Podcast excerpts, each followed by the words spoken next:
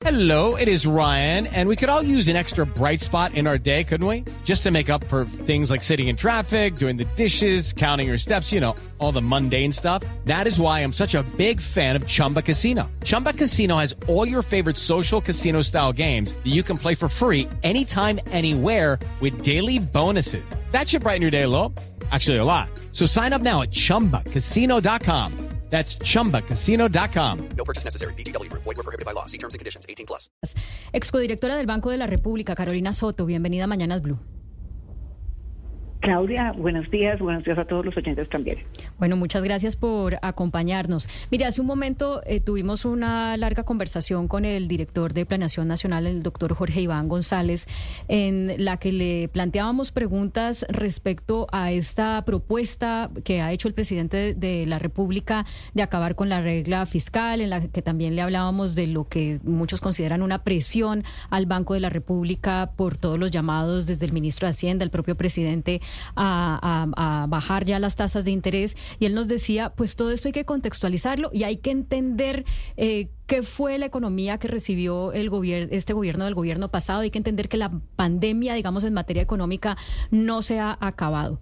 Con esta, con este contexto pequeñito que le acabo de dar, usted que fue codirectora del Banco de la República, ¿cómo ve estos mensajes?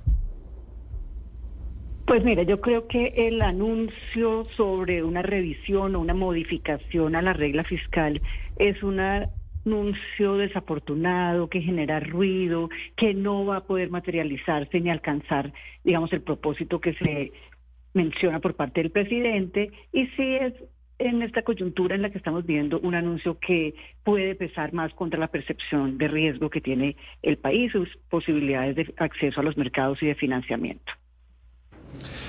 Doctora Soto, estamos viviendo una presión, no sé si usted tenga recuerdo de una presión tan grande sobre los miembros del- de la Junta del Banco de la República para bajar la tasa de interés y recién el doctor González hace un diagnóstico que yo entendería es contrario al que tendrían los miembros de la Junta y no sé si es el suyo, es, oiga, el problema de inflación de Colombia en este momento no es un problema ni fiscal ni monetario, sino es un tema de costos, que la pandemia aum- aumentó muchos costos y que es un tema de estructura de costos. ¿Usted qué opina? ¿La inflación que hoy vive Colombia es un tema de costos de producción o todavía pues estamos viviendo el rezago de, muchas de las decisiones que se tomaron durante la pandemia?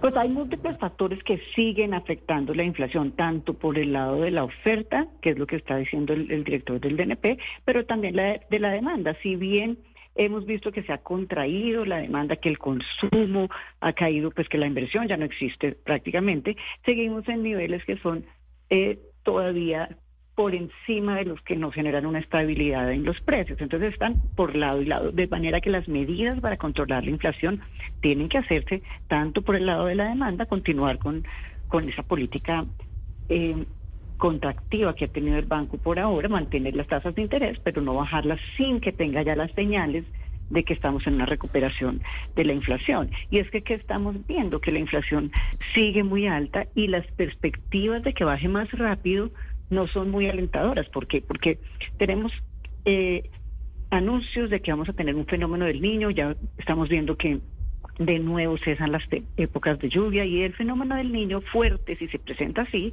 nos va a generar alzas de nuevo en los alimentos, en la energía, por supuesto, y presiona así la inflación. Tenemos también el- los aumentos en la gasolina, que son completamente justificables. Es un, un subsidio regresivo el que tenemos en la gasolina y ese diferencial que el, gobierno muy valientemente ha venido cerrando, pues va a seguir influyendo en el alza de los precios, porque van a seguir aumentando eh, la gasolina. Probablemente el diésel, como debería ser, también tiene que comenzar a aumentar presionando los precios. Los peajes, ya nos ha dicho el gobierno que la congelación, el congelamiento de los peajes, que era completamente innecesario a principio de año, pues ahorita para poder cumplir con las obligaciones que, contractuales con los concesionarios y para poder em, seguir manteniendo los proyectos de infraestructura, pues van a tener que subir los peajes. Entonces hay una serie de, pre- de presiones sobre los precios que si ven ustedes son de todo tipo y van a generar que la inflación no ceda al ritmo que ha venido haciéndolo en otras economías.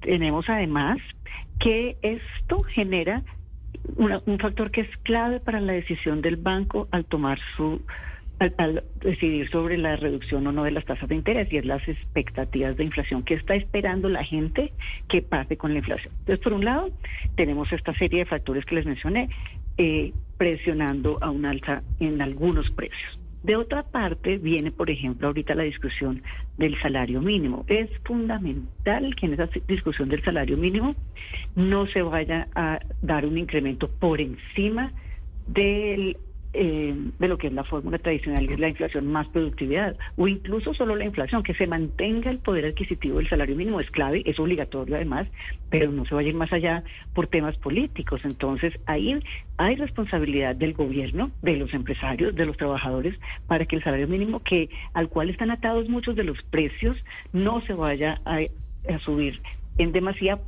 generando de nuevo un espiral inflacionario. Entonces, esto hace que las expectativas que espera la gente sea clave. Si el banco no ve que esas expectativas están ya alineándose y bajando y que las personas y los mercados en un año están esperando que la inflación se empiece a corregir de forma importante, pues no van a tener elementos para poder bajar. Recuerden también que es que el banco tiene la obligación, tiene esa función exclusiva, ese mandato único de controlar la inflación. Los demás actores y autoridades económicas tienen también que contribuir desde su lado, desde la política fiscal, por ejemplo, a eh, controlar la inflación y a reactivar la economía. Eso tiene que hacer el, el el, gobierno, señora. Sí, eh, doctora Soto, eh, a lo largo de la mañana hemos escuchado, por ejemplo, al señor Luis Fernando Mejía, también leímos al exministro Campo hablando sobre la importancia de los mensajes de confianza, pero uno se da cuenta que los mensajes de confianza pues siempre están ligados a las cifras, es decir, un mensaje de confianza sin buenas cifras, pues cómo se puede emitir. Entonces, aquí la pregunta es, digamos, en varios, en, en, varias direcciones, ¿qué, ¿qué sería lo que habría que trabajar primero? Si el problema aquí es, es un problema de cómo se está comunicando institucionalmente esas cifras, de cómo es el trabajo interinstitucional para trabajar sobre las cifras o si hay un desconocimiento de lo público, pues para generar confianza. Pero es que mira que además para generar confianza, los mensajes, los anuncios, las señales son fundamentales. Entonces, si el presidente dice ayer que va a revisar la, regla fiscal. ¿Qué genera? Temor temor de que, va a pasar. Aquí el gobierno va a gastar más de lo que puede, no se va a ceñir a la fórmula de, de, la regla fiscal. Quiere decir que se va a desbordar el gasto y no vamos a tener cómo financiar más adelante las necesidades del gobierno. Y eso genera susto, incertidumbre y da unas señales equivocadas generando desconfianza. ¿Dónde más hay es importante mandar señales de confianza para los distintos sectores que están en este momento paralizados. Si cuando vemos ayer los datos de inversión y vemos una nueva caída de 11% y todos los sectores prácticamente cayendo, menos el de entretenimiento y el gobierno, y minería tampoco peor. Y estos sectores necesitan señales claras de que van a poder invertir, generar nuevos proyectos, hacer eh, nuevas inversiones que nos van a redundar en mayor crecimiento a futuro. Pero si yo les estoy dando unas señales de que a todo el mundo les voy a cambiar las reglas del juego, de que yo mismo me voy a tener que endeudar más caro porque voy a hacer unos cambios institucionales, entonces esas señales generan desconfianza y generan pues parálisis como estamos viendo en varios de los sectores. Sí, pero doctora Soto, ¿usted ve al gobierno eh, en esa línea, eh, en ese propósito de enviar señales de confianza? O sea, ¿usted cree que el gobierno, este gobierno particularmente, el, presidente Petro, usted lo ve comprometido en esa, en, en, esa, con esa intención de enviarle señales de confianza a todos, a los gremios y a todos los protagonistas de la economía y de la política también nacional? Pues no sé cuál sea su intención, pero sí el efecto de muchos de sus anuncios. Y lo que está pasando desafortunadamente es con, varios, y desde que empezó el gobierno, con muchos de los anuncios del señor presidente se, se genera temor, incertidumbre y desconfianza. Cuando él anuncia que va a llevar este tipo de reformas, que va a hacer estos cambios, que va a modificar la regla fiscal, eh, que va a congelar tarifas, que va a regular precios, todas estas todos estos anuncios que por fortuna no los pueden materializar generan incertidumbre y generan desconfianza. Entonces, eh, no, independiente de la intención que no tengo como los elementos para juzgarla, sí veo el efecto de esos anuncios que, ha venido dando. Digamos, por fortuna también vemos que tanto el director de planeación como el ministro de Hacienda ellos sí han buscado, o el director de crédito público, ellos han, han buscado mandar esos señales de, de, confianza, de confianza en las instituciones, de que van a mantener la regla, de que esto es solo una revisión, de que eso sería futuro, de que tenía que ser el Congreso, de que ellos están comprometidos con la disciplina fiscal, de que el gasto está financiado con, eh, completamente. Entonces, por lo menos hay ciertos elementos que contrarrestan los temores que muchas veces los anuncios generan. Doctora Soto, a principios de este año el Fondo Monetario Internacional publicó un estudio eh, que muestra las proyecciones económicas de América Latina eh, y pone a Colombia en, para el 2024 creciendo al 2.1% y la inflación de Colombia la pone en 3.2%. ¿Usted coincide con esos números? ¿Cree que Colombia puede llegar a ese crecimiento de 2.1 frente al que va a tener este año y a esa baja de la inflación para el 2024? Pues si continuamos con estos datos de desaceleración este año, o sea, si, si volvemos a decrecer en el último trimestre del año, es posible que la reactivación sea mayor el próximo, ¿sí? O sea, ya decrecimos tanto tercer y cuarto trimestre que el 2024 podría acercarse al 2%. Es posible, pero hay que actuar, hay que tomar medidas y hay que eh, procurar tener una estrategia y un plan de reactivación. En cuanto a la inflación en 3.2 el 2024, no, no lo veo posible. vamos a cerrar este año con una inflación casi de 10% y gradualmente va a ir disminuyendo el próximo año, pero todas las eh, expectativas y los analistas lo que esperan es que llegue alrededor de 6%, el mismo banco también lo espera, alrededor de 6% la inflación 2024 y ya acercarse más al 3% hacia 2025 finales. Entonces, eso sería como mi percepción. Cuando se hablan de esos temas económicos eh, tan técnicos, doctora Carolina, muchos ciudadanos se preguntan, bueno, ¿y a mí esto cómo me afecta? ¿Cómo golpea esto eh, el bolsillo de los, de los colombianos? Claro, se pueden, pueden elevar las tasas de interés y demás, pero, pero eh, ¿cuál es la realidad? ¿Cómo golpea el bolsillo del ciudadano del común? ¿Cómo lo golpea el hecho de que tener una inflación alta? Sí, correcto. Bueno, entonces la inflación lo que genera es una dificultad para mantener el nivel de gasto. Entonces al ciudadano del común que hoy tiene 100 pesos en su bolsillo o mil pesos en su bolsillo, pues el día de mañana va a tener esos mil pesos le alcanzan para comprar lo que hoy compraba solo por mi cuenta. Entonces se le va a disminuir su capacidad de ingreso, su capacidad adquisitiva. La inflación lo que hace es diluir esa es poder que se tiene en un momento dado y afecta a las poblaciones más vulnerables y a, los más pobres porque son quienes no tienen cómo cubrirse frente a la inflación. El que tiene ciertos activos rentando, ciertas cuentas o productos financieros también rentando, se protege en cierta medida de la inflación. La inflación va aumentando, pero sus activos se van actualizando con, ese, con esas tasas eh, nominales. Pero el que no tiene ahorros, el que no tiene sino eh, su dinero en efectivo, pues se le va a ver diluido y normalmente es la es el caso de las personas más vulnerables y más pobres que no tienen acceso ni protecciones financieras. Señora Carolina Soto, quiero plantearle otro tema que es el de la baja ejecución. Nos decía el director de Planeación Nacional que este gobierno está ejecutando eh, para el número de meses que lleva en un porcentaje superior a como ejecutó, por ejemplo, el gobierno pasado. Y, hablaba justamente de las dificultades para ejecutar como un argumento para promover estos cambios, pues de los que eh, ya usted ha reaccionado, como el, cambio o, el no reconocimiento de la regla fiscal. Em, usted, que hizo parte de presidencia, que hizo parte del Ministerio de Hacienda, eh, ¿qué nos puede decir de las dificultades para ejecutar? Si realmente es muy restrictiva la, digamos, la normatividad para que los funcionarios públicos puedan llevar a cabo sus proyectos, si sí habría que flexibilizar o sencillamente pues es una cosa de incapacidad eh, del, no, no, estoy hablando solamente de los funcionarios de este gobierno, sino de otros gobiernos, de poder eh, pues conocer bien lo público y entonces ceñirse a las reglas pero a un ritmo que le sirva a la sociedad.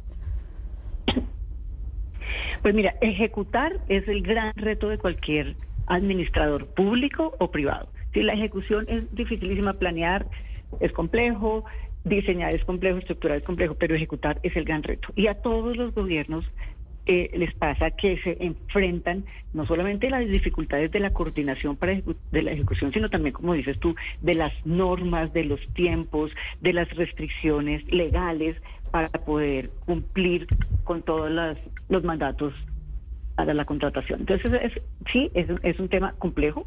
En el gobierno es más complejo aún, pero lo que estamos viendo ahorita es adicionalmente a esas dificultades propias de la administración pública, hay dos falencias, creería yo. Una es que desafortunadamente en la mayoría de las entidades del gobierno nacional eh, salieron de las personas que conocían esta dinámica. Así, hicieron como un relevo de la mayoría de funcionarios, todos los que, muchos de los cuales conocían el detalle y la dinámica de la, de la ejecución. Entonces no hay esa experticia de una parte. Y de otra parte, eh, hay una idea de como refundar muchos de los programas, muchos de los planes, pero tampoco hay un plan concreto para llevarlos a cabo. Entonces, no hay eh, una hoja de ruta a la cual seguir, ni quién la pueda ejecutar. Es lo que estamos viendo como una falta de capacidades de ejecución al interior del gobierno y eso se refleja en las bajas cifras de ejecución Pero- que estamos, que estamos eh, observando. Pe- Pero teniendo en cuenta que en los gobiernos anteriores tampoco es que la ejecución haya sido, digamos, eh, 10 sobre 10, sí habría que flexibilizar en alguna manera. O sea, le entiendo eh, las particularidades de lo que usted, de cómo usted ve este gobierno. Salieron de los funcionarios técnicos y demás. Pero pero para que Colombia realmente avance, tendríamos ya que flexibilizar eh, una cantidad de medidas que hay que explicarle a la gente han sido creadas pues por el para tratar de cuidar los recursos públicos porque sabemos que tenemos altos índices de corrupción y demás. ¿Tendríamos que cambiar ya eso?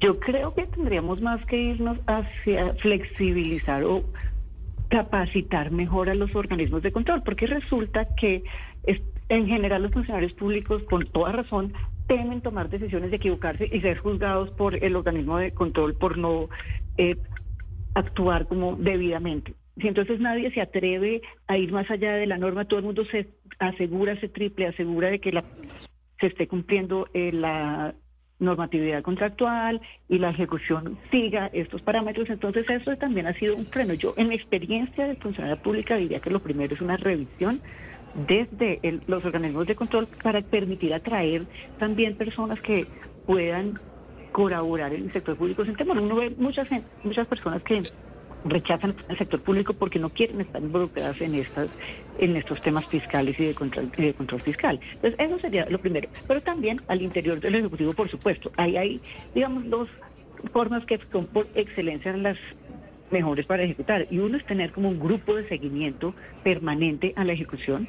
Eso sí, pues lo teníamos, por ejemplo, en el gobierno En- del presidente Santos, los semáforos, mirando cómo va cada, cada entidad. Y lo segundo es la coordinación, la articulación entre las distintas entidades, porque como dicen ustedes, se requieren, eh, para ejecutar, se requiere no solamente que el sector eh, tenga la competencia, pero que esté articulado con, por ejemplo, el eh, sector ambiental que tiene que dar muchas veces sus conceptos, o con las comunidades, o con eh, el Instituto de, de, de arqueología que tiene que verificar que no haya temas arqueológicos en una obra. Entonces hay una multiplicidad de actores que también tienen que estar coordinados y ese es el reto. Y lo otro que quería decirles es que, por ejemplo, vimos que esta semana el presidente de la República saca una directiva que le exhorta a las entidades a que ejecuten directamente, les dicen no utilicen intermediarios cuando ustedes tienen toda la potestad para ejecutar directamente, entonces háganlo. Entonces ahí limita todavía más la capacidad que tienen muchas entidades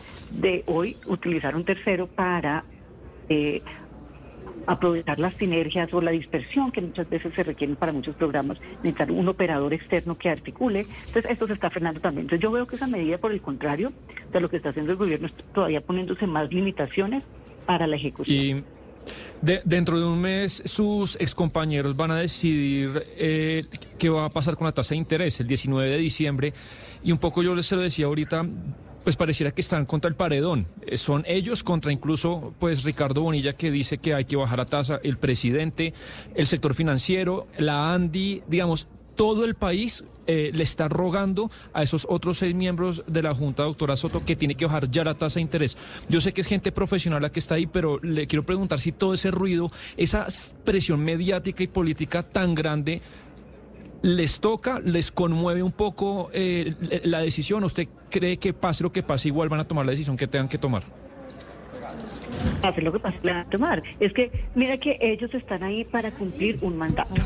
Sí, ellos también quieren bajar la tasa, por supuesto. Están esperando es por favor tengamos las señales que nos permitan bajar las tasas. Pero mientras no las tengan, ellos tienen, uno jura que cuando entra a la, a la Junta del Banco de la República, uno jura defender la Constitución. Y el mandato... Pero usted diría que, y pero interrumpir, usted diría que el nivel de presión es, la influencia de la presión es 0%, o, o sí influye un poquito.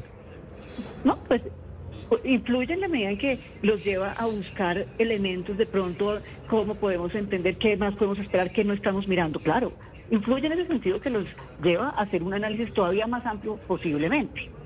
Pero la decisión la toman mirando lo que ellos siempre miran, haciendo el análisis de cómo se comporta la economía, cómo vienen los precios, qué se está esperando que sea la inflación a futuro. Entonces, tú dices que el 19 de diciembre toman la decisión, aquí es crucial, de nuevo, y déjame enfatizar el punto del incremento del salario mínimo. Eso va a ser una primera gran señal. El 15 de diciembre, en principio, hasta el 15 de diciembre tienen plazo la comisión tripartita de concertación laboral, donde están los empresarios, el sector, el gobierno y las centrales obreras, de tomar esa decisión. Si el 15 de diciembre no se ponen de acuerdo, después lo saca el gobierno por decreto. Pero si el 15 de diciembre se logra mantener los salarios en términos reales más un punto, digamos, que sea 10%, 10.5% el incremento del salario mínimo, ya va a haber una señal importante para el Banco de la República. Entonces también aquí es un juego donde participan múltiples actores y donde la decisión tiene que tener en cuenta pues la, la situación para todos los colombianos. No solo es la culpa al banco, usted banco bájela porque sí y el resto no están haciendo sus tareas. Doctora Entonces, Soto. Si el banco ve que las expectativas están, están alineadas y que eh, en realidad estamos esperando una que se materialice la reducción de la inflación más cercana a la meta del banco, pues lo van a poder hacer. Fíjese, doctora Soto, que cuando uno ve los números de América Latina en comparación con otras zonas del mundo post pandemia, bueno, América Latina digamos que no, no avanza muy bien. Y cuando uno le consulta a, miembros de gobiernos cuyas economías no van bien, eh, aducen siempre la pandemia, como lo escuchamos hace cuestión de minutos acá. ¿Usted cree que lo, la argumentación de la pandemia es carreta? ¿O si es una realidad que la pandemia sigue siendo, eh, sigue golpeándonos a las economías de América Latina y en este caso la economía de, Col- de Colombia? Sí, la pandemia, pues desafortunadamente tuvo unas implicaciones eh, más de más largo plazo que lo que pensábamos en el comercio internacional, en, eh, en los fletes de los contenedores, en la misma forma de, de producción que cada, vez estamos mirando más como nos eh, frente a los posibles sucesos en el futuro y nos protegemos mejor.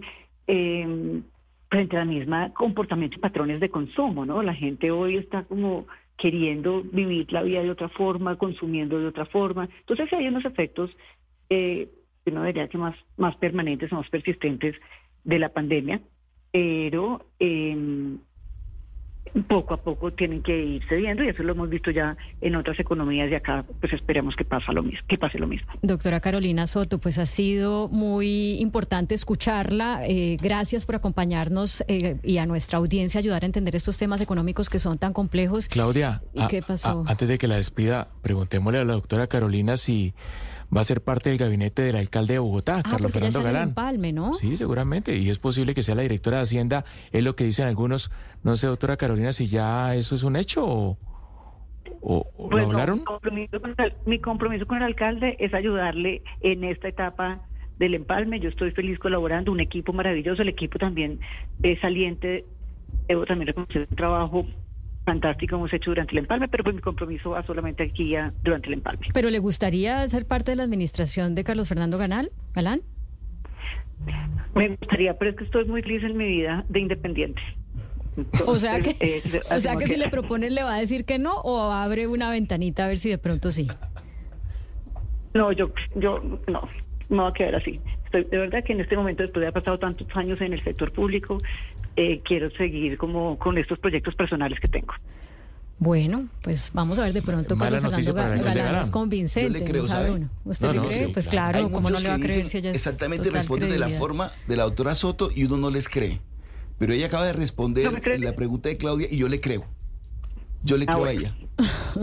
Bueno, vamos Muy a ver, porque bien, eso es importante, la Sí. credibilidad. si yo fuera Carlos Fernando Galán, y, y- y quisiera trabajar con Carolina Soto, pues le insistiría 1500 Por favor. veces, a lo mejor la convence. bueno, No, yo doctora ayudo con Carolina, mucho gusto desde, desde acá. Bueno, Muchas entonces, gracias. Un saludo para todos, muchas gracias. muchísimas gracias. Son las 12 y 42 minutos. Bueno, era muy importante seguir hablando del tema económico porque realmente la economía de nuestro país está en una situación, eh, digamos, delicada. Y Hey guys, it is Ryan. I'm not sure if you know this about me, but I'm a bit of a fun fanatic when I can. I like to work, but I like fun too. It's a thing. And now the truth is out there. I can tell you about my favorite place to have fun Chumba Casino. They have hundreds of social casino style games to choose from, with new games released each week. You can play for free anytime, anywhere. And each day brings a new chance to collect daily bonuses. So join me in the fun. Sign up now at chumbacasino.com. No purchase necessary. VGW Group. Void were prohibited by law. See terms and conditions. 18 plus. hay que hacer todos los esfuerzos para tratar de entenderlo. Pero pongámonos en modo Hello, it is Ryan, and I was on a flight the other day playing one of my favorite social spin slot games on chumbacasino.com. I looked over the person sitting next to me, and you know what they were doing? They were also playing Chumba Casino. Coincidence? I think not. Everybody's loving having fun with it. Chumba Casino is home to hundreds of casino style games that you can play for free anytime, anywhere even at 30,000 feet. So sign up now at ChumbaCasino.com to claim your free welcome bonus. That's ChumbaCasino.com and live the Chumba life. No purchase necessary. Group. Void were prohibited by law. See terms and conditions. 18 plus.